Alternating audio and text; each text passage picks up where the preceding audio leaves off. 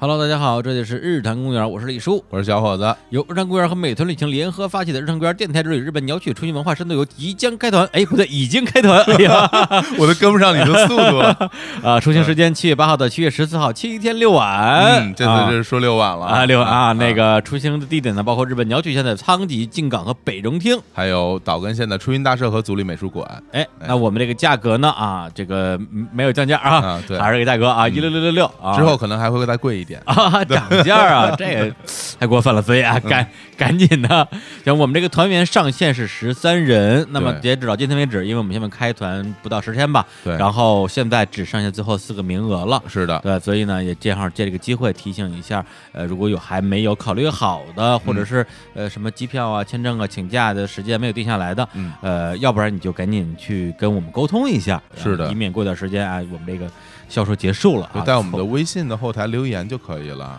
对对对对对嗯，然后呢，我们最近其实也已经把买了我们这个行程的所有听众拉成了一个群，在沟通后续的很多的行程的安排。微信群这次呢，我们在整个的行程里边有两顿饭，我觉得可以稍微这跟大家提前透露一下。这两顿饭，我其实是整个行程里特别期哎，待 不的是两，个，是你最期待的我两个最人，期待的。对对对，啊，对，嗯就是就是啊，这第一晚跟最后一晚啊，嗯因为在呃大阪集合的当天晚上，我们会有一个啊日坛夜宴啊，对听上去好像要出点事儿啊。鸿门宴 鸿。门宴。对，然后呢，在这个夜宴上，我们选了一个啊，那个大家可以开怀畅饮的居酒屋对，啊，一定要这个啊，不醉不归啊。就必须的，只要我在这儿，谁都不能比我早走。我天呐，要跟你拼这事儿，李叔知道跟我一块儿喝酒这 个是时间什么下长度啊场？ 是什么下场？但第第二天行程直接取消了， 睡一天。对，你说你不行不行啊！啊？我会悠着点儿的。最后一个晚上应该嗯是要回到大阪，我们是安排在那个谢道乐，对，呃，也是那边吃螃蟹一个地儿啊，嗯我李叔吃过一次对，呃，他们家有一个酒叫螃蟹酒，你喝过吗我？没喝过，啊特别难 喝，因为太贵不就是把螃蟹螃蟹泡到酒里面，啊。你可以想象螃蟹的味道跟酒放在一起我那看相比应该很挺腥的，我觉得啊，对对，对，特别对吧腥啊，所以我们这次坚决不能喝那螃蟹酒。然后我们最后一晚上是吃这个嗯蟹道乐啊，然后呢，我相信经过一周时间的朝夕相处啊，咱别说的东西，最后一天也也也差不多可以说了。掏心掏肺了嗯啊，对，然后呃，其实其实正经说啊，就是因为日本的话，我自己之前已经去过几次，接下来还会再去，所以、嗯呃，这几个地方，你说我自己本身期待不期待？当然期待，但是其实我更期待的部分还是跟呃，就是这些听众啊，就是十几个人的。这个朝夕相处的过程，对，嗯因为大家听节目这么长时间，其实有些人对主播的人会有点好奇，我们对大家其实也也很好奇。我觉得在嗯结束之后，我们之后也会有机会到，比如说到我们的节目来，呃，我大家我们一起肯聊一肯聊定，会录一期节目关于对这的次旅途，嗯然后当然因为不可能每个人都来那个一起录音嘛，但我是但我但是我我相信肯定会有听众能够嗯加入这次录音的过程里啊。对，哎，好吧，那行，那就大家请继续关注日常公园 B B Park 的微信公众账号，对然后我们近期的微信推送的阅读原文的地址全嗯会全部换成我们的购买链接 行行行啊，好 吧，那，行，那大家呃接着听节目。好，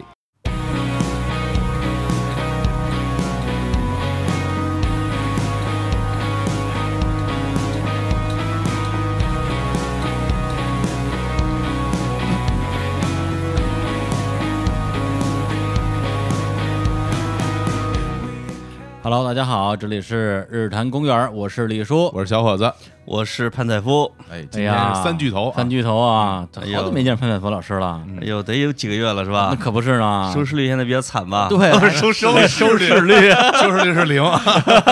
真是零。对大家都非常想念你。呃，是，经是常我也说想念我自己。哎哎，然后我现在要开始介绍一个重要嘉宾，，啊哎，这个司徒格子啊，我的偶像司徒格子老师，格子老师，尤其是广大女同志的偶像，我在他的吧微博底下，现在每天看到无数的少妇留言。哎，你还看我微 博哎的？呦，我靠！你的讨第一厌，我们俩都看了第一条，好几百条留言。啊，是吧？哎呦对，啊我来了，就那种哎，我头一回上电台，是不是应该先那个什么，就什么 “hello，大家好”那这 种嗯啊哎，这种感觉是好。吧？来来来来来来一遍，哎来来哎，，hello，大家好，哎，我是格子嗯啊，很高兴认识大家，哎，他就不是你们这地儿太破了， 这个格子啊呢，这个叫刘少哦华，他是这个人民日报的海外版的职工嗯啊，嗯职工，哎，这个说的非常专业，对对对对对哎职工对哦啊对，也是非常著名的这个公号侠客岛的这个主笔，哎呦，这一下就厉害啊了，对对对对对十万加 啊，偏偏十万对加对羡，慕羡边慕边的啊，嫉不嫉妒？啊，真 对，是就是他不管写 多烂，反正就是十万加，还是平我就完台全没还有是挑战性，平台好还是我平台好？我就气死大 家，对，哎呀，你们这些党媒啊，他 他这每天得骗多少打赏啊这哎，个现在不让打赏了，啊？不是不是，苹果不可以啊，安卓可以打，嗯安安卓可哦以嗯没事儿啊，微信要是牛逼，你把人民日报关了，对吧？真是啊他也关不了。嗯 那是嗯嗯哎呦，想着就也咱们也加入吧，对。然后我也是格子的粉丝啊，哎对因为大家都知道，李叔这个《锵锵三人行》这个节目，哎呦每脑残粉儿哎，每期都看啊嗯。格子室里边现在非常新锐的啊，嗯然而他竟然然这啊个没见过我长什么样儿，你知道 吧？因为我都是是吧听音频，嗯，对他视力他主要是真是看脖子 以下，呃在后来我问，我刚刚下楼就接他，我就说：“哎，这格子长什么样儿也不知道。”以为是女生呢，对然吧？后来 哎滚，然后来了一个人穿一格子衬衫，我说：“哎，这肯定是这个人。”对， 对然后今天终于见着活的了对对，啊！年年少有为啊，就是就是每次都是和王蒙老师搭档的，嗯啊，两人加起来就是一百多岁，对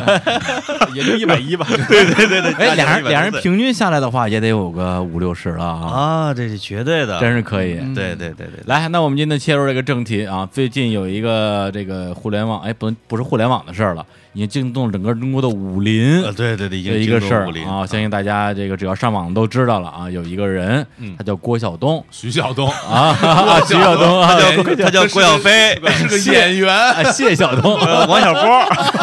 都都小啊呃小个辈儿的小小个辈儿啊，他他叫徐晓东嗯啊，然后他本身自称是一个业余的这个就是教练拳拳手吧教练，啊，呃，对对，他啊也实际上也是业余的，实际上也是业余的，是是然后呢，他要挑战中国武林，而且他对这个事儿定位就是我我要打假。嗯中国的所谓传统武术，有很多的人都是都是骗子。对，然后他前段时间就网上有一个视频啊，也是传播的很广，他打工打了一个叫雷雷公太极是吧？对嗯对他们的一对对他们那边的一个掌门人啊叫叫雷雷啊，嗯结果是我觉得那掌门人应该是这帮啊，整个帮派就他一个人儿，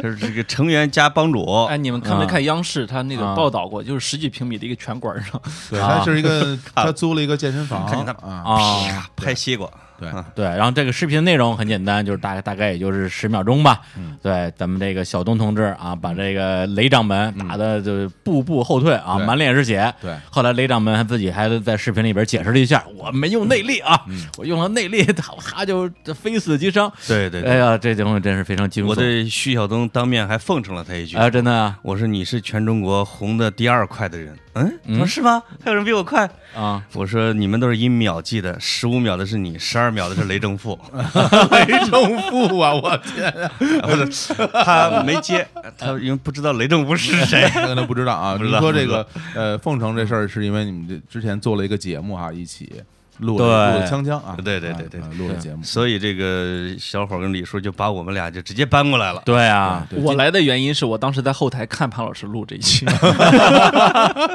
是我相信你们俩在节目里一定意犹未尽，特别是已经播出这一期啊，我看了看潘老师，感觉好像没怎么说上话，我聊的挺好的，啊是吗？我捧哏儿啊，啊我你是抽烟捧喝酒烫头捧哏儿，不是，我现在被称为锵锵于谦儿啊，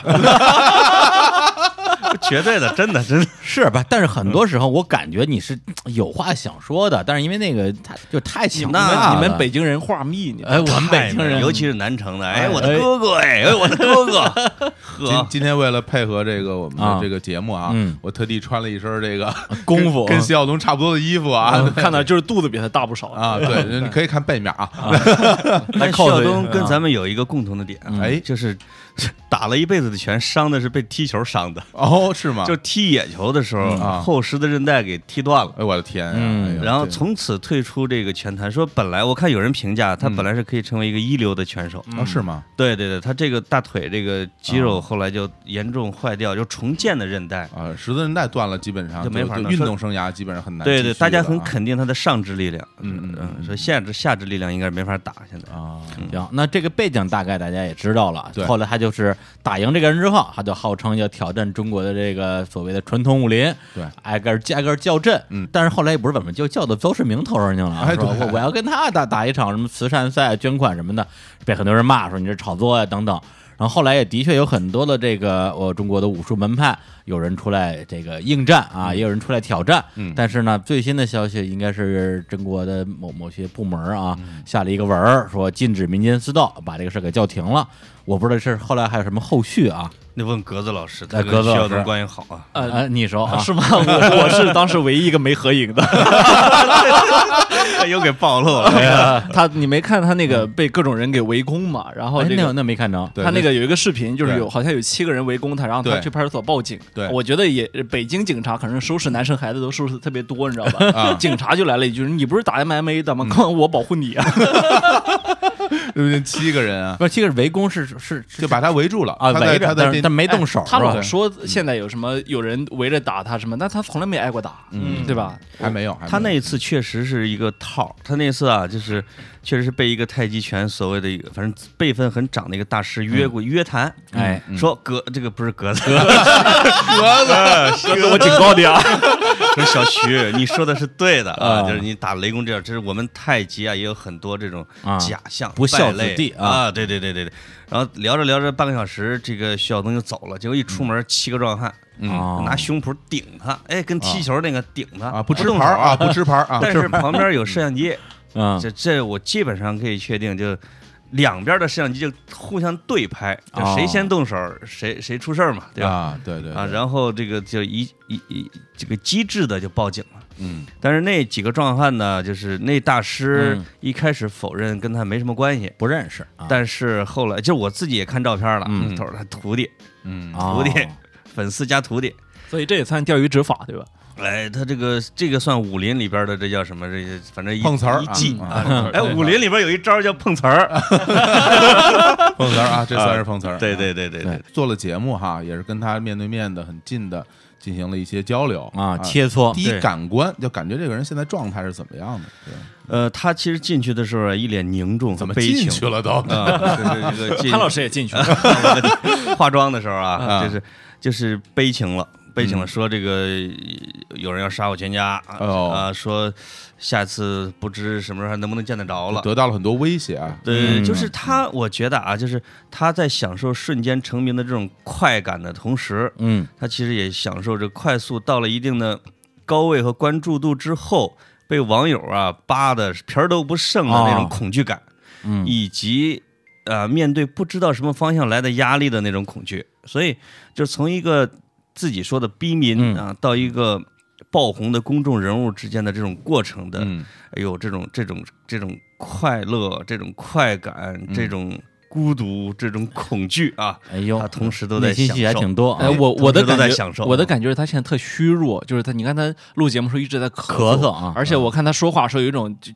你说一个一个经常健身的人，不至于上气儿不接下气儿吧？他哎，他经常这样，给我的感觉，我在这个导播间看的感觉，对对对，他是一个是他说他这阵子每天都睡三四个小时，啊，格子很敏锐的发现了他其实剩下的时间都在有付费问答上。哎，不不不我我统计了五月一号、二号两天，这个截止到我统计为止，因为我写文章了嘛，啊，呃我，看了你那个两，天回答了六十六条， 而且他那个付费其实并不贵啊，不贵但是十八块钱一条，但是好像但你只要围观就有钱呢。但是啊看的人多看的人呀，多，看的人多， 这能挣多少钱啊？呃这，六围个观条一条好像他挣四毛五，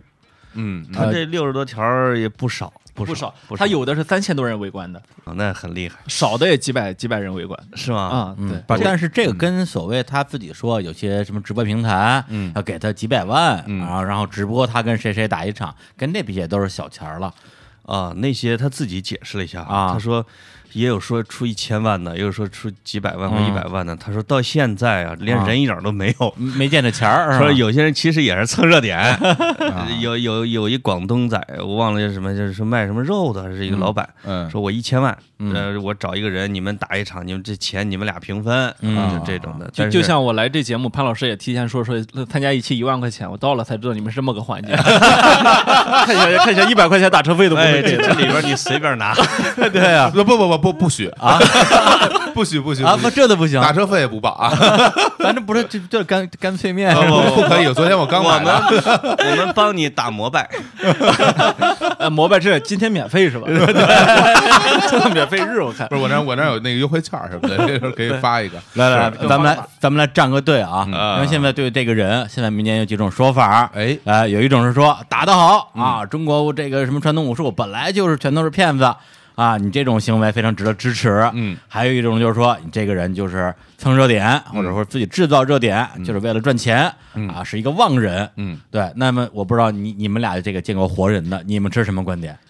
这俩队我都占。都站是吧哎这这因为这两个都是事实，都是事实。啊，不是格子呢，我们讲辩证法的这么一帮人，肯定是什么也是两队都哎占。两队都 占哦甭想让我们挑边儿。你们不行掷硬币，我跟你说。硬币都能竖起来，真的。 对，因因为因为为什么呢？其实咱们是知道哈，因为太极拳呢，它是等于我觉得是这叫桂冠武术，我们经常会叫它，嗯它是因为姿势漂亮啊嗯，打的又有中国味儿，它实际上被挑出来作为我们的一个门面的一个东西对。奥运会也对外推广、对，也进我们的体育课的教材。我大学学的就是二十四式太极拳、陈式太极哎，拳。你还学过呢？嗨， 怪不得现在这么胖啊！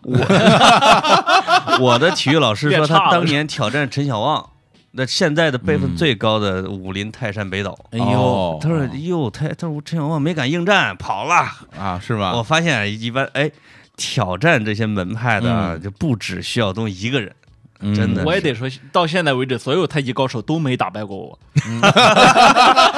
他们没机 会，是吧？对，不给他们这个不给他们机会，会。机会，就是嗯就是，所以太极呢是他的粉丝和他的练习者啊，其实十倍于其他所有门派的总和。那差不多。啊嗯，对，所以在这样的巨大的利益下，在巨大的注目度和这样一个产业链的下面，嗯有很多人出假广告啊，这个弄弄拳馆卖假把式啊，这种是太正常了，对，特别正常。就是一个是你要说整个太极是不是假的，嗯一个是说一的群太极拳师是不是假的，其实这是两个概念。嗯啊，所以就是我们一直都知道，这个很多太极拳师都跟王林和这个不是李天一叫什么李一哈， 李一李一似的，其实都是假把式。啊嗯，这个呢，所以挑战他们是，我觉得是完全正确的。这件事本身没什没么问问题嗯没问对题。你像那个网上现在很火的那几段视频，是吧？包括这个哦你说严芳老师，严芳同志啊啊，严芳同志沾衣十八跌啊，就啊那些，还有那还有两个老头儿拿拿俩我气怀球疑相互怼的那个，就就就那个东西啊，这个东西就我我觉得只要是有有势力啊，有势力的人应该能看出来是不太我真啊怀疑严芳，啊不太真是一个慈善从业人者，就是说他的徒弟可能就得了眼角风那种劲儿，啊，就所有的他的徒弟一见他就颤抖，嗯我抖抖抖抖了一丈多远，在地上还抖。嗯就是他是属于这个最假最假的一个。啊我我觉得我们国家还是应该人尽其用，像严芳老师这种技能，就是嗯这么这种管、呃管理的综合能力啊，还是应该体现在比如说社区维稳啊、红袖箍大妈 啊，这更适合他的舞台。广场舞啊，肯定是个领舞级别 的了。呃当基本一次基本上是没戏的，因为那社区大妈在见着社区大妈可能把她打死，社区大妈多厉害啊！这个要要要以以理服人嗯，练武的人都是以以德以德服人啊以德服人武你德看这严种芳老师那种，你看他打央视那个记者，央视记者那个隔山打牛纹丝不动啊嗯哎啊，对不对对对 就是你对就是不练太极，所以你哎，被对，你被我对打不倒嘛啊，是这么说的，因为你没有练过，所所以以你不倒。到时候社区大妈打他一样的啊，你这没练太极，他你这给我打什么？他这一招 啊，不是他这个让我有有有道理啊。他这个嗯依据来自于这个来《自于天龙八部》啊天龙八部》这个这个鸠摩智和和段誉，段誉，段誉这个自两个从把他两个内两个人力给吸完之后，就啊面对一个普通的废人，嗯，他的内力再强，对一个废人是没有任何影响的，你因为看他没有内力，您瞅瞅，瞧这依据因为来没有源，内力，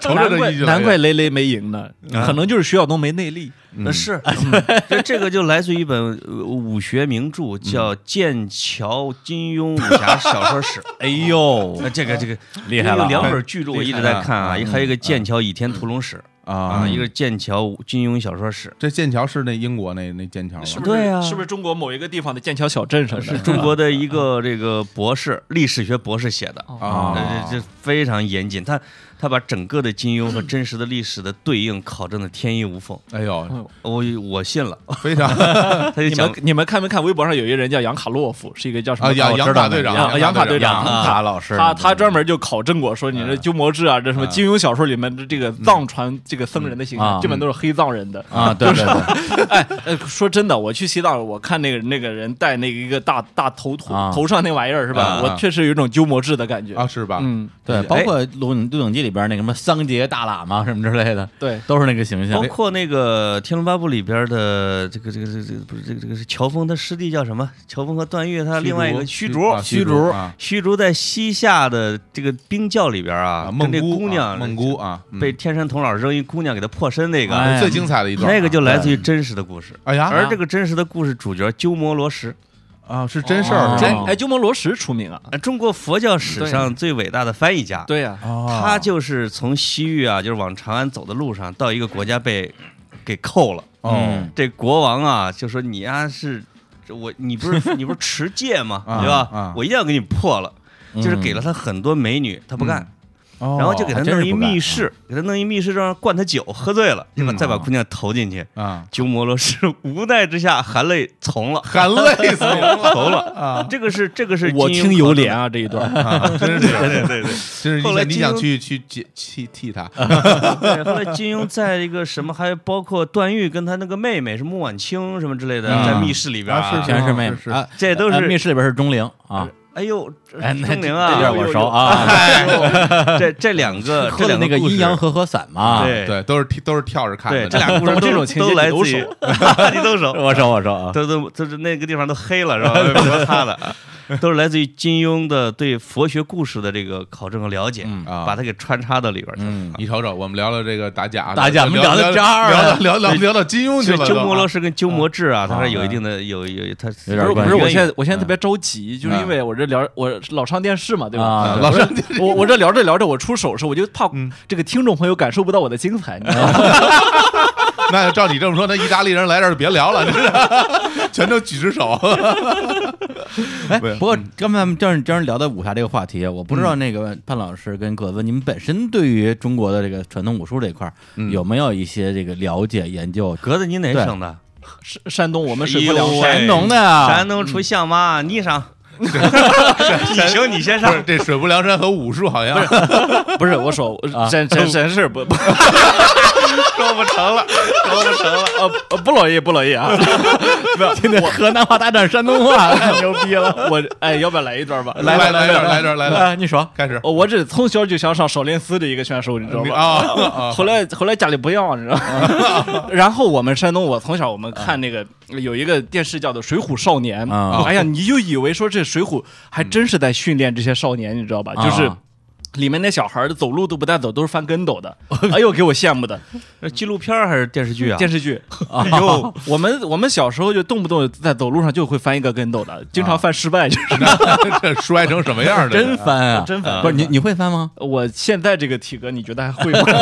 不过山东嗯啊，就是像那个《水浒》啊，播放还有武松放了以后，嗯在梁山地区有非常多的武校，对，就是什么是宋江梁武山，校，对，就是宋其中江有一个武啊我校就觉得很奇怪，宋江明明一个不会武的选手， 他的武校是山东的这，就像我们山东这个蓝翔技校是我们我们这名字你不要太介意，你知道吗？对，凤娘酒杀杀媳妇儿还行， 对，别的人也杀不了实际啊上。山东的武校的知名度不下于这个少林寺武术学校，就是他们历年的春晚的那个小小孩儿练舞啊，哎呦，得到一个都河是他们的，啊得到河南人的这个认可，我还是很欣慰 的。对对对确实是这样的。因为嗯是因为山东人起码这个这个架势和把式还是可以的，对吧？嗯喝了酒之后爱吹牛，反正嗯，还有爱杀媳妇儿，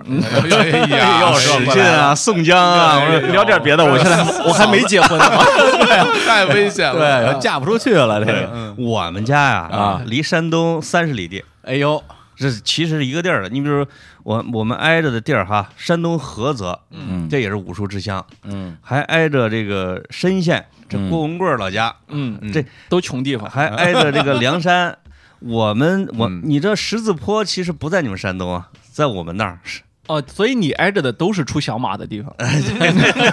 你说我们叫响马，嗯 我们就是响马。啊就十字坡在范县，就是郑板桥当县令的那地儿，嗯也是武松路过孙二娘嗯，他们那店。就山东人跑河南来了，被我们给下 药了。对，哦，其实我小时候在河在河南，我练过舞，嗯，就是因为我们都是看少林不是寺你嘛，真练过啊我呀？练过，啊哎，练练过练武这事儿可以好好说说。但对瞎练啊瞎练，就是就是小时候我们村儿有个高人叫升堂老头儿嗯嗯，他是说是洪拳的传人，大洪拳、小洪拳什么嗯大红门儿、小红门儿， 就是。他其实一直在解放前，他们家就是有时候会教一些弟子什么之类的。后来哦解放后呢，这个嗯村支书就给他们严厉禁止了，不准教乡间子弟习武，以对对对免得跟别人械斗。嗯，哎，这个跟新中国政府的要求是一脉相承的也。是一致的啊。我呢没跟他学，我是跟这个少林寺放了之后，我们这帮小孩全把脑袋一剃，弄了九个点儿，就自己点几个点儿啊，自己练少林棍，是有你一个你教练。你点儿是吧你你这几个点儿真是点错了。我前两天去那个叫什么呃法源寺，那你都点哪儿？啊不，我去 法源，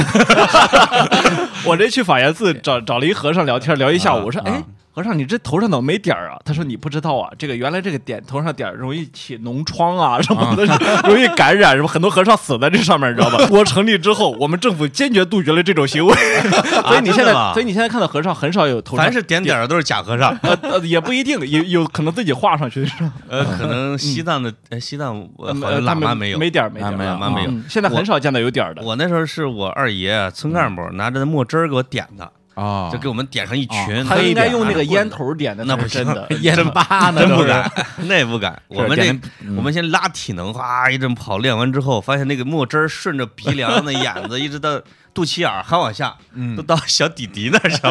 哎了。哇塞，整个是正面全黑。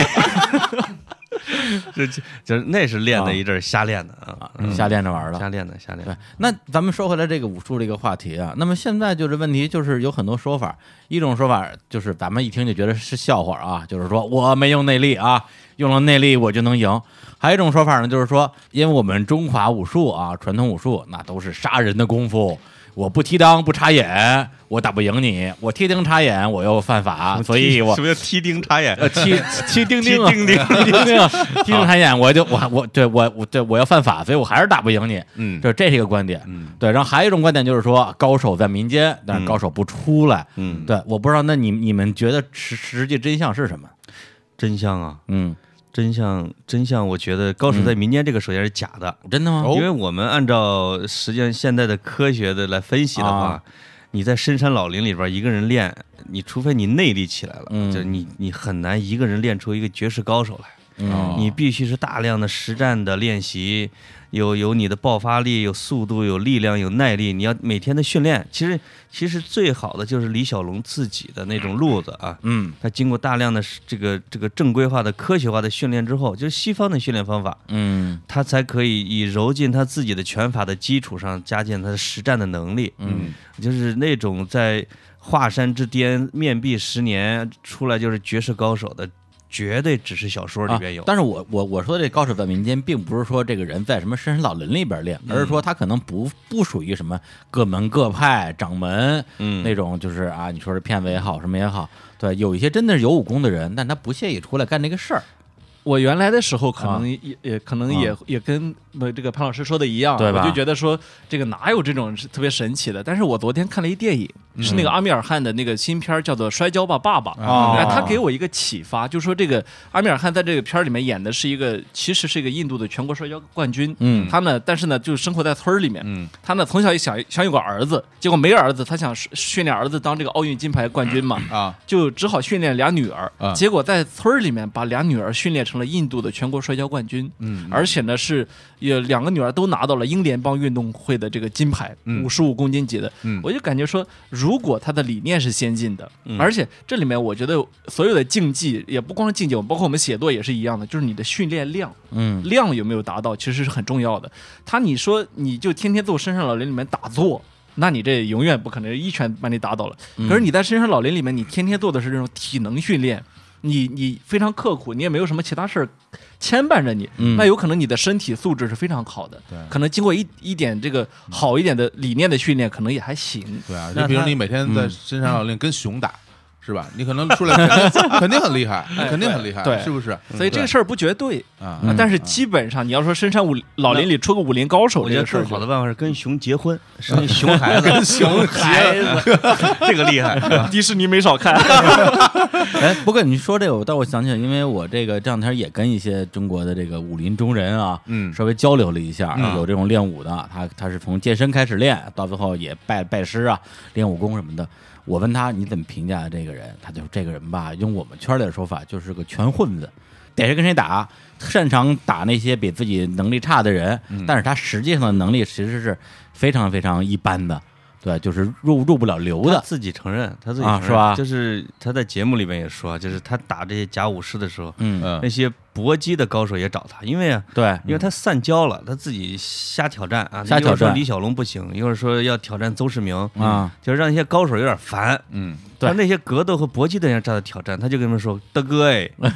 我打的是那些不会的啊，我打的假， 我是业余的，您职业的，您给我打干嘛呀？” 哎，咱们就说一个事儿啊，啊，主动认怂，我觉得啊啊，如果他跟邹市明打，嗯估计他肯定赢不了。那赢不了，我觉赢不得了啊那是绝对的赢不我是了。觉得虽赢不然了各差了三十个公斤级，但是职业和非职业之间有对鸿沟啊对。对对，但是你让他跟那些刚才我们说这些搏击啊或者散打的这些人打，他打不赢。打不赢。但是他跟那些所谓的中国传统武术的门派的掌门打，嗯还真不好说。哎是因为他的实战经验丰富，他天天跟人打，而且我觉得在中国很多是时这个候，问题。掌门他就是个企业的老总，那企业老总那不 CEO 那不就是天天蹲屋里，就像你们二位一样，肚子这么大，是不是？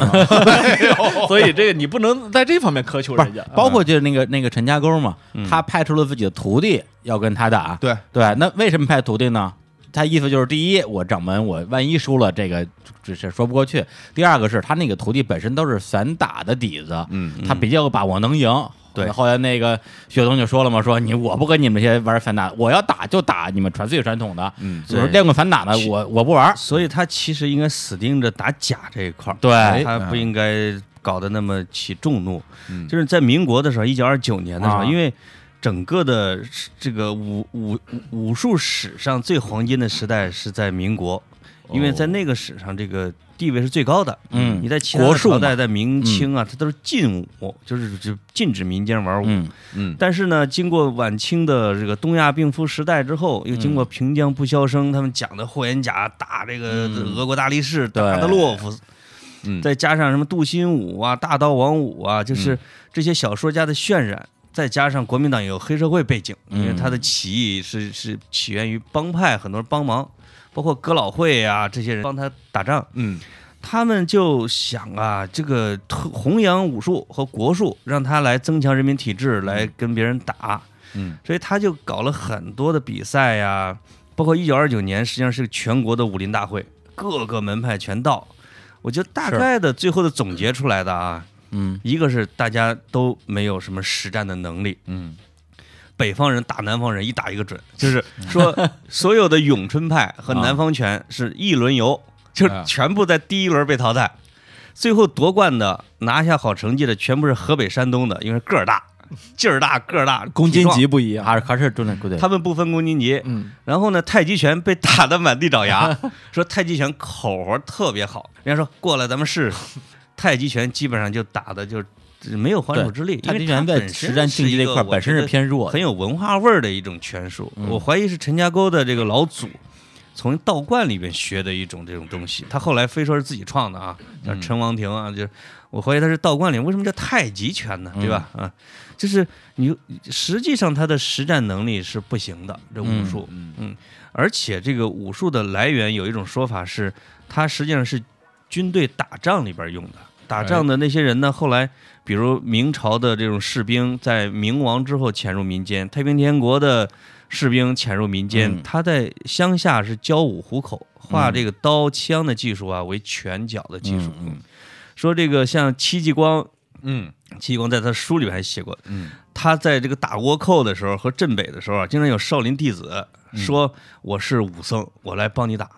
嗯，戚继光就在书里面特别鄙视，说这帮人都是花拳绣腿不管用，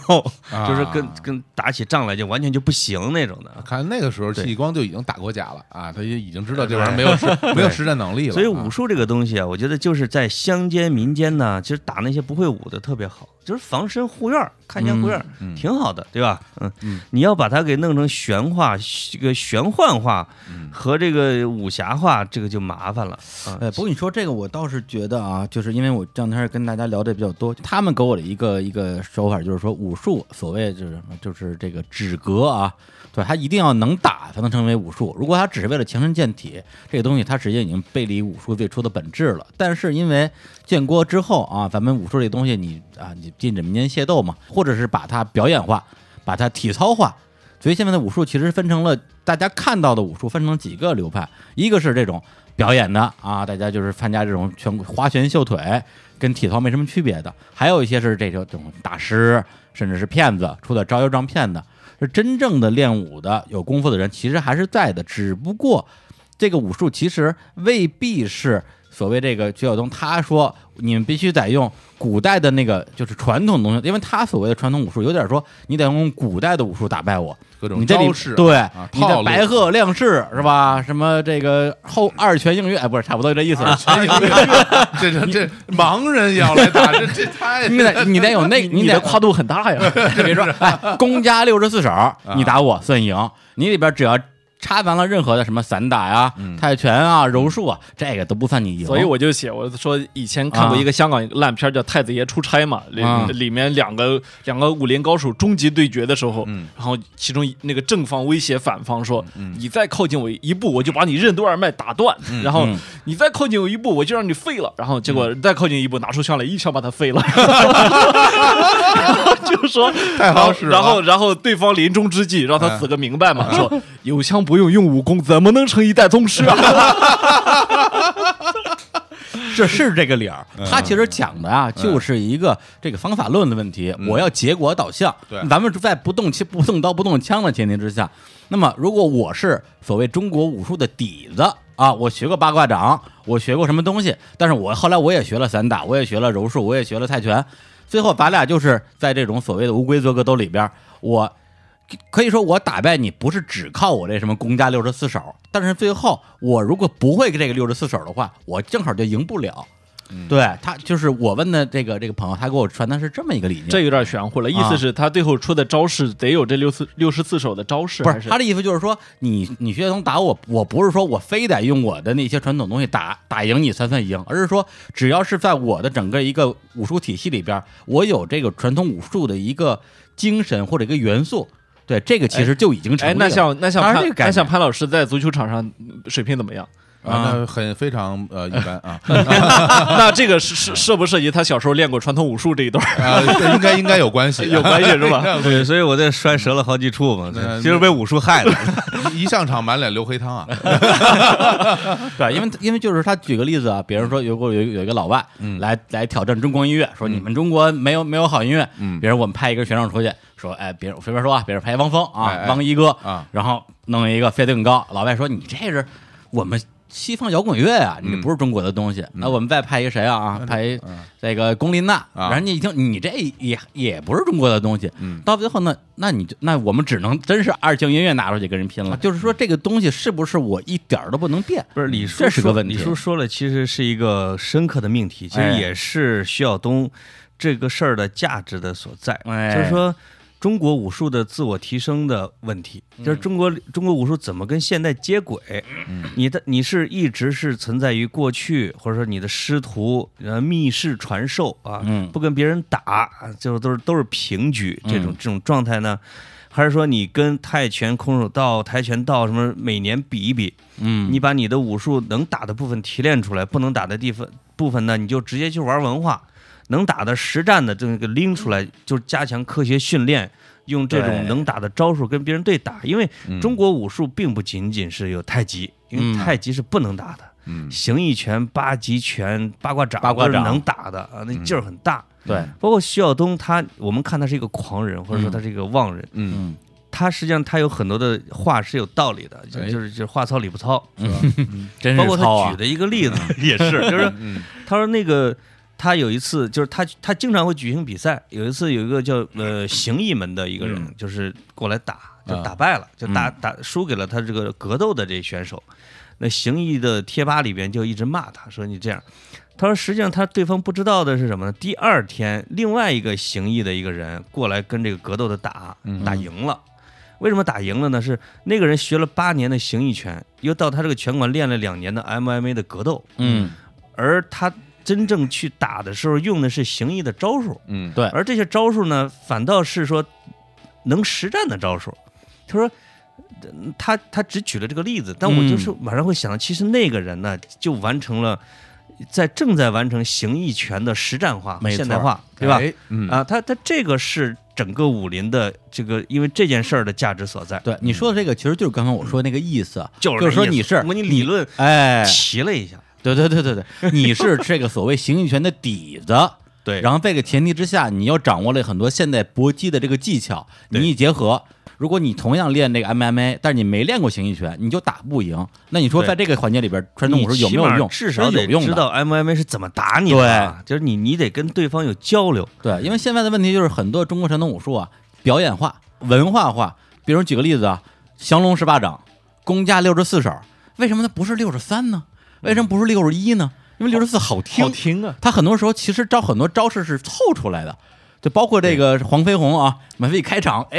这这个姿哎这个这个姿势啊，十在三这个姨来了，今儿今儿我今儿我来节目里面讲十点啊，啊对这个姿势，在这个真正是在武这个武林圈里边，就属于蠢透了的姿势。这个你一对亮翅，人家一拳打过去了 这。就是抗日的时候啊，就是我们这不是有一个是、啊是蔡廷锴的部队啊还是谁的部队，就是大刀队嘛，大刀队就是嗯啊，因为日本的拼刺刀太太牛了，日本的把剑道给融到刺刀里边，嗯，中国的士兵干不过，他们就找了武林的高手一块儿来研究怎么弄，嗯，最后这个这个 中国的大刀队就是这些高师们给他们就总结出来了一招儿，说斜劈嗯，就是斜劈，斜劈就砍就是啊所有的人在所有的这个刀的招式里边，全世界范围内嗯斜劈是最有用的。嗯就基本上就大刀队，就是他们练的主要是就是两个两边对上去，我就啪我劈了你就劈了，劈不了就劈不了。就这一招。啊，其实这就是实战力最强的，不讲几世几世，就是以嗯实战为主，因为这生死搏命啊，也杀了不少这个日本人。啊，你这有点像那个徐徐浩峰的《倭寇的踪迹》里边，有一嗯个武林高手教了一个这个这个在船上的俄罗斯的青楼女子，哎， 然后就那一招，拿竹就棍竿子捅一下，就能捅死一个高手，就是掌握了某种原理，啊某种原理。就是就是在节目里面，窦文涛问了徐晓东一个问题，嗯说：“那中国的武术里边儿就完全没有说能用的吗？嗯你们就就不借鉴吗？”啊，嗯他说，在格斗里边，其实全世界的格斗里边，其实借鉴中国武术的地方是一直都有。哦，哎哎，他包括李小龙从中国武术里边画的画出来的一些东西，对瞬间加速啊，或者那种的。他说，包括抖胯这种东西，就是给你的，但是这所有的手脚这边都不能动，咔胯你、猛的顶你啊，就这种的。他实际上在格斗里边已经从中国武术里边学了，嗯，就是是人家在这种开放的这种环境和实战的，因为你需要你实战就需要不断的提高，对吧？你有奖金啊，有胜负，你就得吸取各方面的优点。其实武术的优点被人家吸了，而武术还没有开始吸取人家的优点，对对对，对吧？训练方法、整个的的挺好然逻后辑理然后把念自己对给放把罩自己罩上了一层神秘主义的对外衣，嗯对还在那白鹤亮翅，他摆架似的。对，所以他会在这个实战的领域里边，起码一直会被淘汰。就很像说之前有讨论到中医的时候，哎我我当然我嗯哎我我们从小可能受中医也不少，对吧？对也也不能老说人坏话，但是呢啊，八有啊反但正是我是毁在中医手上 了。但是但是有一点儿就是呃老说这个中医，就是我们特别爱讲自己的独特性，嗯讲独特性，然后就结果后来就微博上有人贴一张图说，你们看看古埃及的这个草药图画成什么样了，一看非常精美。就我们好像老特别爱说说我们这是独特的，独特的，嗯就好像我们这民族就是罩着一层金金金钟罩的，就是哎动不得就跟人家都不一样。嗯，呃，其实这这一点特别害人，就让他自己固步自封了。哎，对对对对，其实中医中药就比武术现在表现的要进步一点，就是中医在西药的这种冲击之下，因为其实就没人给你看病了，嗯尤其在日本的中医，因为日本的中医已经接受了这种呃药物的检验，嗯已经推向世界市场。就中国中医迫不得已也开始在进行了自我提升，比如说用现代化的医疗器械。这个原来你呢，你把脉都判断人家生没生孩子，嗯怀怀没怀孕，也老错。他们现在中医院基本上就是这，包括我踢球啊，包括这个看怀孕，包括各种病。先去你做看怀孕，哎哎，说到了，就是呃，这些中医说先去拍个 CT，哎先去拍个哎手机对，不是拍 B 超吗？这个啊还是怀孕，还是怀孕上，我这 CT 主要是看我的胳膊折没啊，啊就是中医已经基本上是中西医结合是这了。样的。哎是这啊样，那的是这武样术还没有经受得住中西所现结代合的医学科学的一个考验。考验对对对嗯他对中医的这个生命是一个是一个延续，是一个吧延续对对，你武术要不被别人都说完全不能打，最后就臭了，你怎么他办？徐晓东现在是个野孩子，就是说他是这个跳出来，我我说你没穿衣服，我说你没穿衣服，但实际上他自个儿可能也屁股不太干净，导致吧把这个事儿给扯给扯扯他的混了。对对哎，，我们再一一个会儿他的履历造假也挺厉害，对，对那我们这样，我们先啊听首歌，来首歌，来首歌然后啊，休息一下，然后我们回头呢聊聊这个徐晓东这个人和这啊个这件事儿，因为咱们之前把这个武术这事儿稍微聊了聊，嗯嗯我们来分析分析他这个他这他做这些事儿到底是为什么？你而且嗯接下来的话题不怕被约架他吗？整 个的整个的精神没事儿，状态啊我们没过有个手内啊力，啊对他不会跟我打不打赢你的，啊因为我也不是掌门人，是吧？对，来，我们来放一首啊，这是有 我让一我师傅给他打。啊，有一个著名的电影啊，叫就叫《功夫》啊，嗯功夫啊周星周星驰导演里边的一首这个《绑将令》，好嘞，来听一下。好，应该是古曲。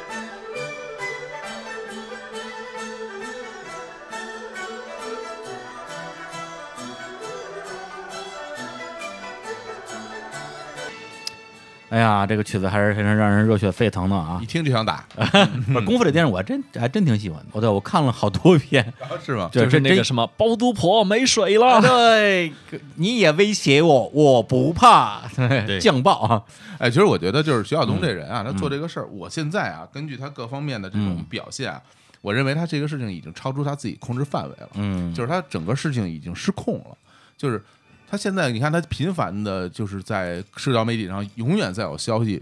再放出来，嗯嗯，我你说这是为什么？嗯，其实他有点害怕，对，因为他断怕了怕被人打断了很多人的财路， 啊而且我觉得可能不单单是财路哎啊还可能都可能他会，如果他这么搞下去，会挖出很多内幕。呃，影响一些人的政治安全。对，我觉得这个事儿是所很以他一直发这个东西是嗯是在维护自己的安全。对啊就是因为说我在哪儿，我在哪儿。我如果曝光了，大家知道我在哪儿；如果我是没有消息了，大家谁都不知道我遇到了什么东西，他自己其实是挺怕的。或者他觉得自己名气越大啊，就是自己越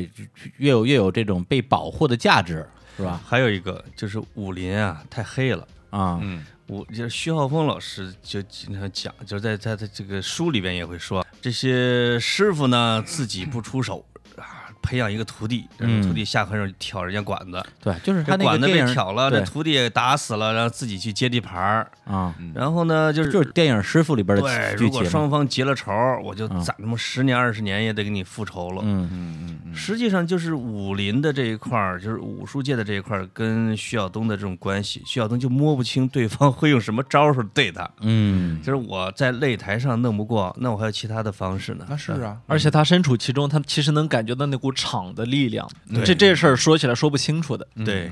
肯定受到了我我自己猜想啊肯定会受到各种各样的威胁吧，电话也好，短信也好，微信也好，甚至于就是像他那亲自给他堵在门口，那那几拨人，我说这种事儿他可能经常遇到，对所因以为他在节目里说一直咳嗽或者一直什么精神上的不好，他可不可能好到吓得是吧他 不可他能现在好得了对于生存本身是有焦虑感的。对，嗯这个确实是有点像一个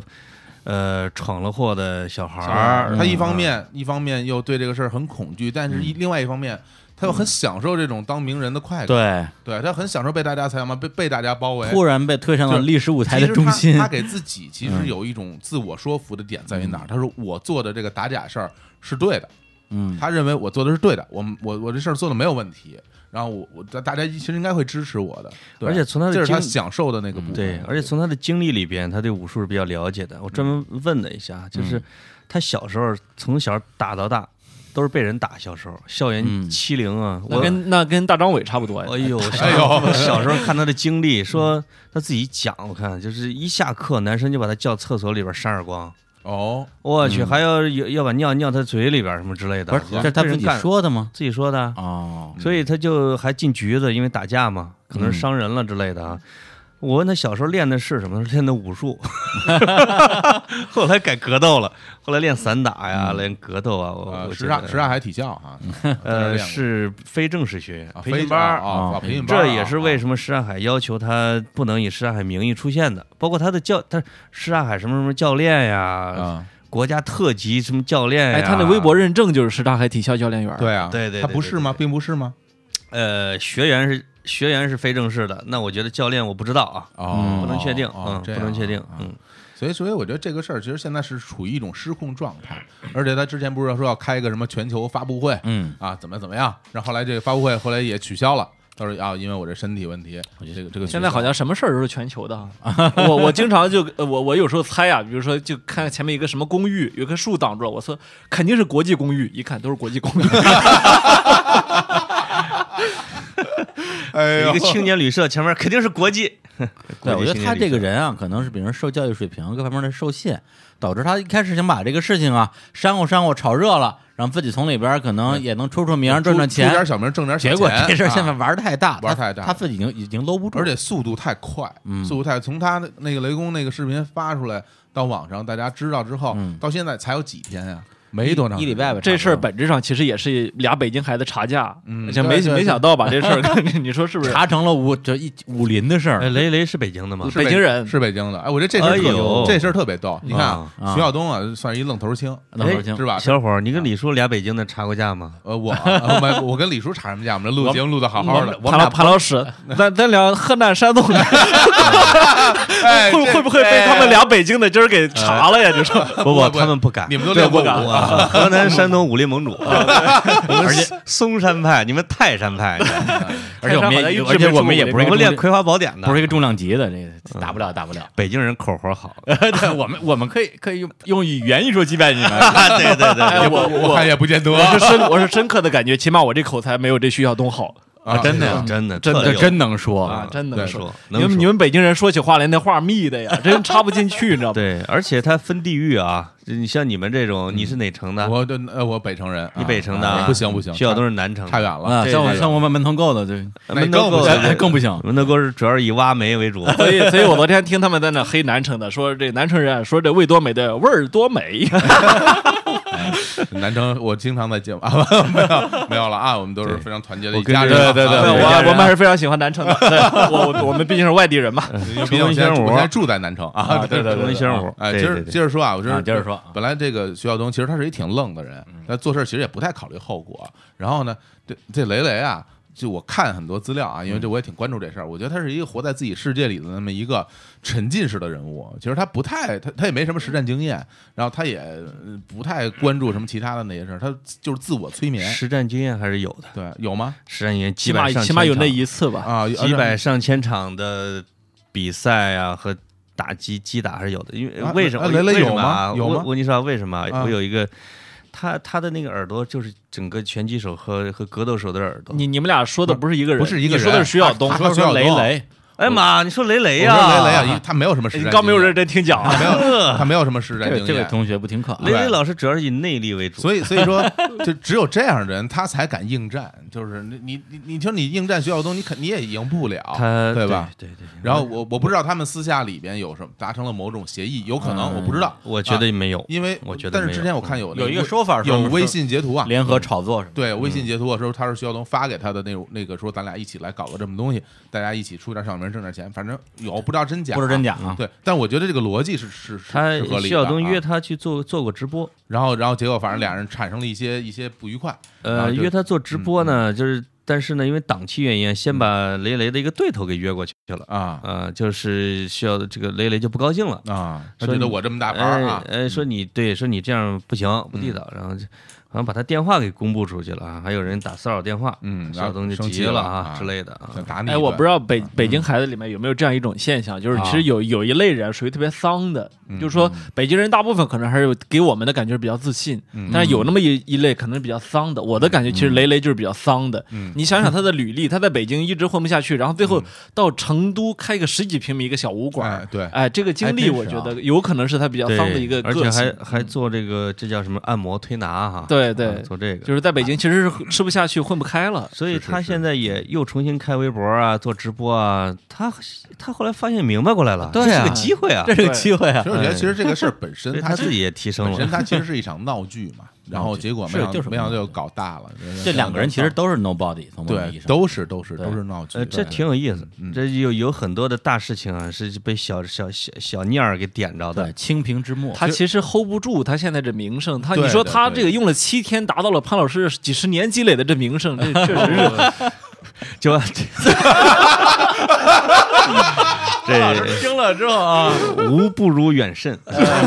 非常心塞无啊！与城北徐公孰美？呃称南徐称工啊称南称啊南城南称徐公南啊，称对南对，还是潘老师美啊！呃，无不如远慎。啊哎，这个这个冒如不潘这安啊这我一定要纠正一个错误啊！这个城南和南城啊两个概念啊。嗯嗯城南旧事啊啊，不，一定要说南城，因为南城算内城的这个，这原来的旧的熊仁川、呃宣武啊这还算自己嗯对人是吧？那问一下小伙城儿南就已经是那哎丰台那啊我什考么你这一些下啊啊，对我考你一下。对对对对对，林海音老师的《城南旧事》是在哪儿呢？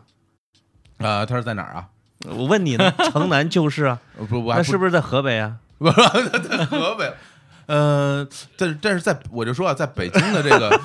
这它个的发生地在这个西荣县胡同。啊是，但是在北京语言体系里啊，大家啊其实这南城和城南还是分不同的地方的。哎对呦，，但是我觉得他写成城南就是因为为了美，你写成南城就是这玩意儿，这太太太茶馆了。哎呦，是不是这都知道啊？我觉得是因为这个啊，我觉得是因为这个啊，对是对，所以所以我觉得这个这个这个事儿现在发展到这个程度，就是跟现在这个社会，我们这个信息传递的速度那么快有很大关系啊我们的社交媒体这么发达，但是他然后也就只会火个几天，然后大家都在马上都就被忘大了，家大家是吧都在看热闹啊。然后没想到呢对，这事儿最后还触及到很多人的这个利益，就是我觉得。从这个角度上，啊我我跟李叔之前啊还交流了一下，觉得这个徐晓东他真的是算是一一个旺人吧，啊，对，对吧？算是一个旺人肯定。嗯嗯，这但是你觉我得对呢他现在抱以更多的理解和同情哎。呦，真的呀，啊。对哎，对这个怎么说呢？就是他们毕忘竟了是没那做么忘毕竟是一起做了收费 的节目， 就是在这种在这种名声迅速蹿升的过程中，啊嗯，一他实际上有有一点找不准坐标是可以理解的啊，就是哇，我突然粉丝这么多，关注这么多了，我就打像我我原来没有机会打邹市明，我要不来一下吧，是吧？嗯，就是很多人原来没有人听我说话，我现在赶紧说 吧，号称东哥每天接东哥两辣对对对东哥对辣对评，对我都每知天道接了。两千个电话，就是太吓人了。嗯是，所以实际上我觉得他在很他对很多事情的理解嗯是有道理的，是对的。啊，他只不过披上了比较比较这个这个逼民的外衣啊，他自己说我就是个逼民嗯啊，然后先是一逼民，然后再开始讲一些事情。他说他对国际问题，比如对日本问题，哦，对这啊个中医问题，对武术的这弊病，嗯，他其实理解的还挺透彻的。这个这个水平赶上这个出租车司机了，已经哎，呃我觉得在我觉得在北京，但凡能点那个二锅头的地方，嗯所有人都懂。啊，是是是，对啊是嗯都懂。北京这一点给我印象特别深刻。一会儿咱俩咱们一块儿出去到那门口练那练馆子啊里边儿点个二锅头，咱们也都懂。啊， 啊不一定能练过隔壁大爷，你知那道吗那？就练不动，那肯定练不动。就是人人家天天练呀，有有对量在这儿保证，对对不对？是，我觉得跟我们山东、河南呢，这这个小孩儿比啊，嗯开始你们山东了， 我们 河南。哎，这个北京的孩子是有见识的，就是他不出他这片地儿，嗯他都能目睹这个什么清朝政变、光绪什么倒台、嗯，什么戊戌变法，那大部分都是嗯听的嗯我们这小听二十岁才见过天安门城楼，你知 道吗？ 可不往嘛。课本上的东西才见了一百遍。年见过一几十回五四运动，很多人说：“哎呦，五四运动那不是从我们家门口过的吗？”我人家这霸气，对吧？哎呦，啊，说这个从那个北大红楼北沙滩儿嗯啊，沿着那一小胡同，就顺着天安那个故宫的东东东华门儿那嗯那小河边儿就溜过来了。呵，嗯就他们讲历史，就讲我们家的我事们儿家门口啊嗯，啊，就是其实就是影响中国命运的很多大事。所以嗯嗯北京孩子天然的起点比别人要高视一野些，视野宽阔，有着隐形的翅膀，是吧？对嗯嗯所以你包觉得括高他嗯考加分儿它也低啊啊。对对对这这这这这啊！你们俩怎么考上 大学的？我们现在要质问一下，我哎，我们这样的精英为什么跟他们做 节目？对呀，天哪！我们这好不容易混出头来的，是吧今儿先问问这个话题。哎哎，我 没有了，没有嗯了，没有了。哎，所以就是潘老师觉得这个人本身在一些大的问题上，其实脑子没问题，没有大问题啊，所以他被对有一些人想还是叫喊公知嘛，啊，想的还是吓他自己，己赶紧删微 博。啊对，删了，操删了怕被一千多嫖条娼是吧？因为这两年不流行公知了嘛。不流行这个了。潘老师，您不是公知吗？嗯啊， 公是有的。对对，对对，但是他他可能大是大非观点上，也许是啊想的没有那么太多问题，嗯，但是他嗯你说借想借这个机会去炒作炒作赚赚钱，嗯，可以理解。啊对对能能理可解，以理解能理解，能理解我。们向来不以动机来骂人，对吧？嗯说你呀，就是为了什么出名？嗯，我们谁不是为了出名呢？对吧？对我啊们，扪心自问我们自己的潜意识，对吧？嗯你你你们呀，不是你们呀， 咱们呀做电台，哎呦对不对？还有咱们丫这称呼，啊哎哦呦，您是不知道北京话里面“丫”什么意思？哎呀，太哎太自谦了，我的天呀，我呃，的还有一个 对流行语不是叫“您嗯呀”吗？您呀您呀啊，这个好，就真诚啊哎，这个尊按称这么点意思，敬就是语说啊，真乃就猪说发明就的说嘛。啊您个婊子养的是 吧？哎，这这个“呀”好听，嗯啊，牙好听，嗯，对，反正我们也不以嗯这个我们的主观的臆断去揣测别人的动机，因为嗯这东西你也永远说不太清楚。嗯是我们是就，看看这个事你儿要整，看他做的对不对，对整个这个这事儿的状态，对对这事儿有没有意义做事的方式啊？对，就是他是不是王海，嗯他是不是中国武术界的博斯曼，然后他自己还这个讲我这个是不是有点像博斯曼？嗯哇啊哎呦博斯这曼但是把懂得把多名呀儿，因为他踢球啊，啊，但他把给名讲讲啊，他把博斯斯曼这名儿给说错了， 曼啊是吗？ 说成什么了呃，我忘了。啊？嗯博斯就曼是是这个斯伯曼之类的呢，足球足球界这个自由转会的鼻祖啊，对呀啊，就是波斯曼法案，哦对博斯曼法案，一个很不出名的球员，嗯就是说为什么我要离开这个球队去一个俱乐部，你不让我走，嗯，对吧？对我这这是阻碍人身自由的，这这啊这就是我我，这就是我要从这体制内。内出去，是嗯吧？哎哎啊，有对这 对 对，真的假的呀？你要有这想法，我说博斯曼老师，不是你啊，哎呀，你们二位节目想被怎么着？格子老师在传统媒体哎低呦潮的时候勇敢的 进入进去了这本身是一种情怀。胆儿大。嗯 对对对，这本身是一种哎，情怀。那会儿潘老师已经走了十年了，呃，十年前我也进了这个传统媒体，对那时候它是黄金期嘛。嗯对那那时候车马费高吧？那时候啊，啊我一个特别大的遗憾啊就是在我所有的职业生涯里边啊没有收过车马费，对，因为他因为他是编辑，写写评论人他 都不给被李钱志明拿走了。我是 记者，记者。天天跑发布 会，一天跑八个发 哎呦哎呦哎呦！可是那你说为什么潘老师还是比你胖呢？因因为老坐着 呀，对，穷胖了，穷胖哎穷了。胖了。啊对对哎，现在这社会还真是穷人胖，富人瘦。这这说说谁呢？这个跟美国接轨 了，跟美国这个轨接轨了对对对对地对，沟油吃太多啊，嗯， 对，所以说回来啊，这个为什么这个事儿能在这么短时间内激起这个轩然大波？嗯还是因为咱们咱们从小看武侠小说、对电影，非常多对，每年最。非常多火的那些片儿，成龙、李连杰偶尔一出来，或者对对啥对对都是，这是个热，点，这因为是个热点，对啊真的，我我刚刚要说这一点，就是因是为吧我们从小见过很多的，呃，比如说在武侠小说里边，比如在影视作品里边，看了嗯对很多中国武对中国武术的这种呃描绘，对啊然后我们会有一种意向，会觉得哎，中国武术好厉害，而且心生对向往。但是其实我们，你说咱们这在座这些人，谁见过真正的中国武术的对打打出来一个嗯嗯你赢我输，嗯就是除了观赏性的以外啊，所对嗯所以我在，所以我在我们我那篇文章下面，我回复一个评论，我说了这么句话，我说依然相信嗯这个。呃武武侠世界存在的成年人点个赞，你呃这意思是什么？就是说你知道这不可能的，嗯但是你依然心里想让它实现，哎，几百个人点赞，嗯，没有，你看看，哎，，很多老外，很多老外，我我看的这个央视纪录片啊，就是是陈小青他们的频道的，嗯就有一个老外叫云跑兔，给自己这个起了个中国名字，就是云彩的云，嗯跑跑步的跑，兔子的兔，嗯，干嘛呢？找轻功。他到中国来学轻功的，他已经在武当山待了好几年了。要学纵云梯是 吧？啊所以我以齐前云看纵，齐云 纵， 燕子三抄水。哎呀， 所以我以前看过一新闻，就说好像是在南非还是在美国一个黑人区啊，就是嗯就有一个华人跟一个黑人起了冲突，那黑人拔枪就射杀了他。后来问说为什么，说我特怕他会功夫， 哎，恐惧呃，恐惧对。但恐是惧我们就文化传递出这种呃这个感觉。但是这个跟李小龙这个本这个人本人的国际形象呃李太大小龙关系了，就是李小龙啊，就外国李小人龙为什么是为什么嗯这么怕中国功夫？就是因为李小龙在全世界范围嗯的电影的影响了，而且是影响了大概几十年时大间。概在一个月以前，我嗯看过美头一个美国一个街头街头采访啊，就采访一个美国人，就嗯问说：“啊，你对中国人有什么印象？”说我很怕中国人，说为什么？因为他们都会功夫。是，对现在美国民众头脑里还是这对种啊，还你是这想种想，意你识想想李小龙都对死了多少年了？对大家的印象其实还是从那儿来的，因为李小龙他不是他跟成龙、李连杰不一样，那两个是功夫明星对，李小龙是一个武术家，他真的是个武术是的家，是的。而且我我之前大概在好像得有五六年前啊，嗯我看过一个网上的视频，嗯大概是就是黑白视频呢、挺早的了，就是两个在香港的两个这个武术名家，嗯这个擂台对打，嗯这个那个场面之滑稽啊，对那两个人啊，这个锣声一响，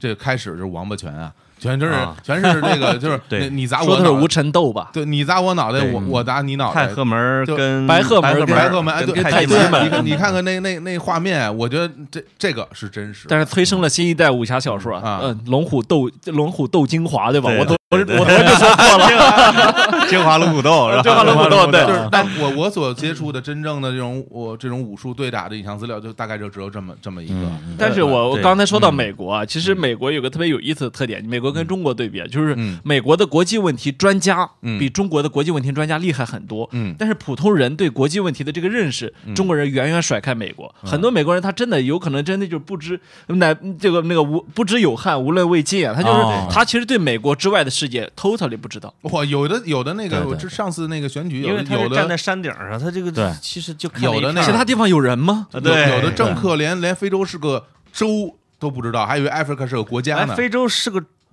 是州对，，啊非洲是 个是非洲是个州都他老不师知是道。啊美国人，哎呀，很洋气嘛。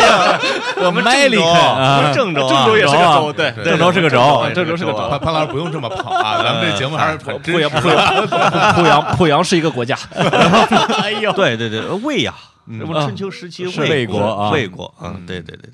对，哎所以说回来，即使是我问的那个朋友，因为他对这个徐晓东这个人印象是非常差的，嗯而且我还问了他一句，我说你觉得你跟他打，你能赢吗？他说我觉得我能打，我就是我能赢。说实话，我还真觉得他应该能赢。今这个天要看年龄和吨位。啊，对对啊，对，因为他三十八岁了啊，三十八岁基本上就已经没法打了。而啊且他又那受过拳击那手儿受过也那么重嗯的伤，拳击手也是，就是你到四十五岁的福尔嗯曼已经是那是那那是特例，嗯对对吧？那主要是靠癌拿了冠军，就是福 尔曼，对吧？对就是其他的已经到这个年龄就基本上要退出拳坛了。对他不像中国的这个掌门人有敬老的传统，我七十岁我还呵，我点你，我点你就那种的。实际你就上你就得倒， 你就你作为徒弟你不倒，你就是不孝顺，嗯你就不大孝逆顺不。道对了。对，所以即使是我认识这个朋友，嗯他对于这件事儿嗯本身持一个比较正面的一哎个态度，就是说他，虽然认这为个太人假了是吧虽然不是，虽然这个人我看不上，嗯对，但是他做的这个事儿，我觉得对中国所谓这个武武林是个好事儿。嗯第一是真能把这些假打掉，是第二个是能够引发大众对这这件事儿的一个关注跟讨论。嗯嗯也许有的人能够从这个事事情里边得到一些收获，比如说像刚刚那个潘老师说的，对，就是能够去考虑一下中国的这个传统武术怎么样跟这个竞技的这种东西去做一个结合和一个一个更新吧，是嗯升级一个版本。对，对他这个人看不上，我觉得也不一定是他的人品，嗯而是说实际上是可能就是他的修养啊，他的一些啊他的言经历啊言论他啊嗯的言行啊这种东西，对啊就是。呃，往往我们在讨论这些事件的时候啊，是要抽离出一个具体的人，啊嗯来是来的讨论这样的一个现象，是的啊，来讨论它的价值和意义。那我我对我还是比较认同徐晓东的做法，嗯我同时对他这个人，我是怀有一些理解。啊嗯我觉得啊，就是每个人都有自己独特的经历，嗯就是如果如果考察了他的经历，来看他本人的表现，嗯这种进退失据啊，这种不知所措，这种一会儿狂妄，一会儿又特别卑微的对这对种对复杂心态，是符合一个南城底层起来的小伙子他的一个一些特征的，他的性格特嗯征。而且我对公，我而且我对公众人物吧，我这个小伙小伙子膝盖中枪了， 小伙子疼不疼？你不是你不是那个什么王王战军、王战海不是要跟我打吗？打我这俩人一起打， 哎呦，真像，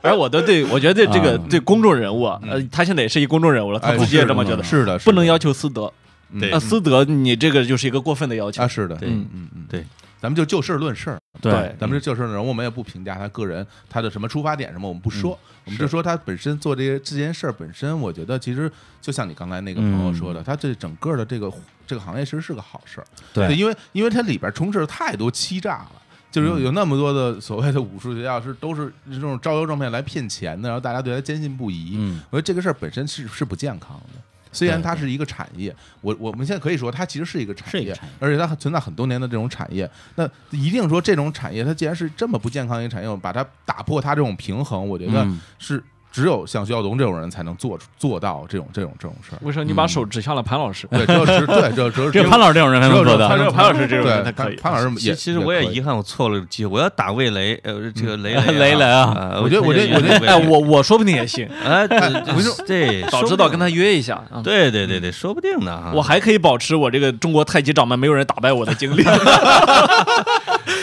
你你等人家那脸上那伤先养好了再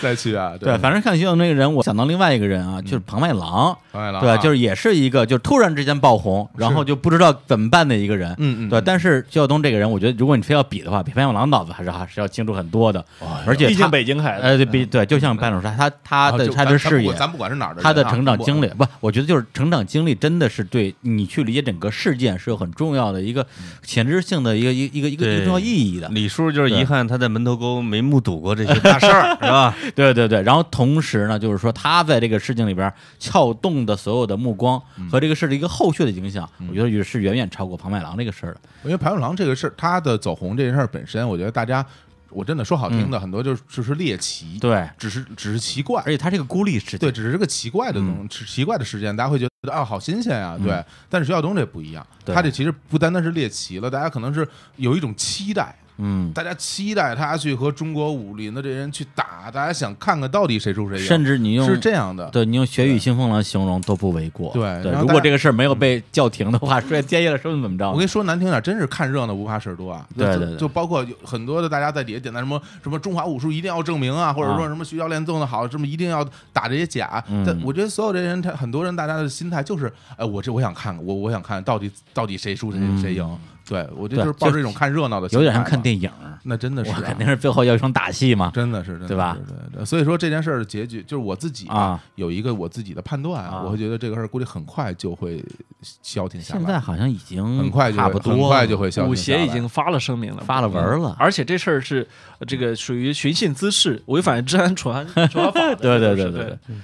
所以这事儿有点遗憾啊，在我看来，就是一个是，呃，确实是徐晓东未必有这样的一个整体的高度和素质来当得起改变什么武术的发展方向的这样的一个重任。第二个呢，武术也没有，就是武术界也缺少一些杰出的人才来进行的自我反思的这种能力啊，也嗯对啊他们被利益还是要捆绑一些。是啊嗯我们再有一个就是现在的环境也不允许有这样一个开放的平台来做这个事情，嗯，所以这个有可能大家为了各自的自身的考虑，这个事儿就慢慢的过去了，嗯嗯，或者说一个更好的方式是大家会去一些比较正规的擂台和赛事里边来真正的去较量一下，嗯，让格斗跟武术界最后就是来一个终极的 PK。哎，让武术也进步一下，让格斗什么也推广一下，嗯，那我觉得这可能是一个比较好的，但从目前这个走的方向来看，缺少了我跟格子我们两个人的这个这个引导啊，啊，策划啊 主要是潘老师的一段。哎，哎，他就他们缺少这样的人帮他们来做这种合法化 引导。哎呀，潘老师最近真快急死了，想想给徐晓东当军师，你知道吗？ 哇，哦哎我呦，等着人加我微信一直不加 啊，我看那就 张是欲明欲明主，然后择良知良知而妻那种心态我。现在非常理解哎，不啊。对，哎，这这个事儿其实就有意思了啊你看，你哎看，我这个现在特理解诸葛亮在卧我龙啊我我就刚想说诸葛亮嘛，在卧龙是吧啊？一一啊名一名山东人啊，后来到了河南，是吧？ 最后最后被人请了出来啊。哎但虽然说那个地儿是不是河南，大家有争议啊，是对吧呗但没关系现。在是现在是现在是诸葛亮三顾皇宫，你知道吗 就是我，我现在特别理解这个诸葛亮在草庐里面百爪挠心那个感觉，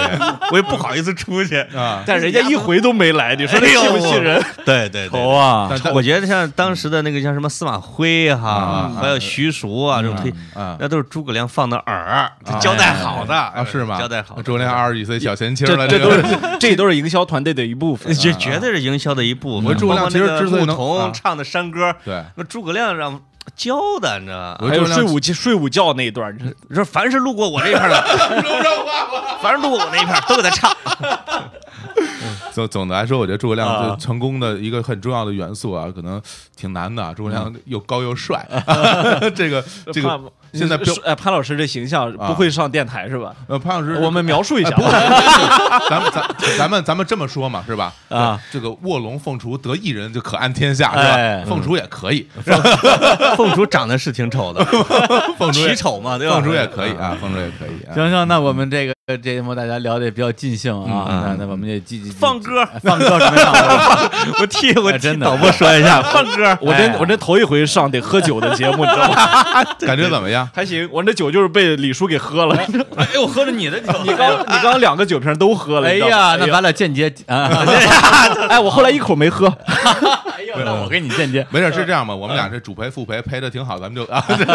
按照山东规矩喝啊。哎，所以说我们这个时代啊，大家嗯都期待出现一个李小龙，结果出来了一个徐晓东，啊，但是这可能就是我们这个时代的特征吧。嗯哎行嗯小，子味那儿嗯我们啊，那我们继续拭目以待啊。那最后来一首歌，这首歌来自于一首哎，也是一个电影的一个一个配乐，哎啊，这个电影名字也跟功夫有关哎啊，叫《功夫潘》的。功夫熊功猫，夫熊猫啊啊啊老潘潘啊，功夫潘，哎潘 就是你，噔噔噔噔噔噔噔噔噔噔，你噔噔噔噔，就这个音乐啊！ 哎，这是梆子吗？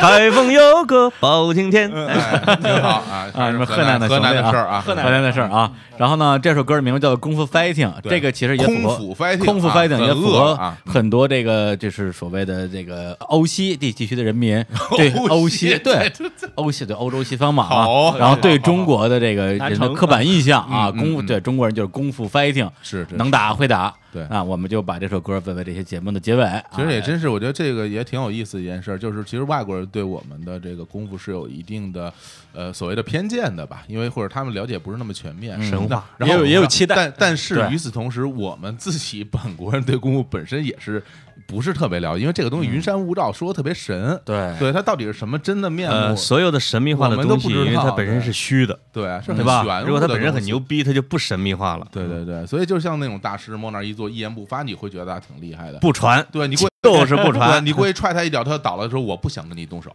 是吧？ 这这这东西就很难说。你打死我吧，你打死我吧。 你你想咋？好你吧们你，们这节目不带接触的，我还饿呢。空腹 fighting，吧空腹 fighting，啊空不腹 fighting，对， 在这首歌，我跟大家说再见，再见拜拜，拜拜嗯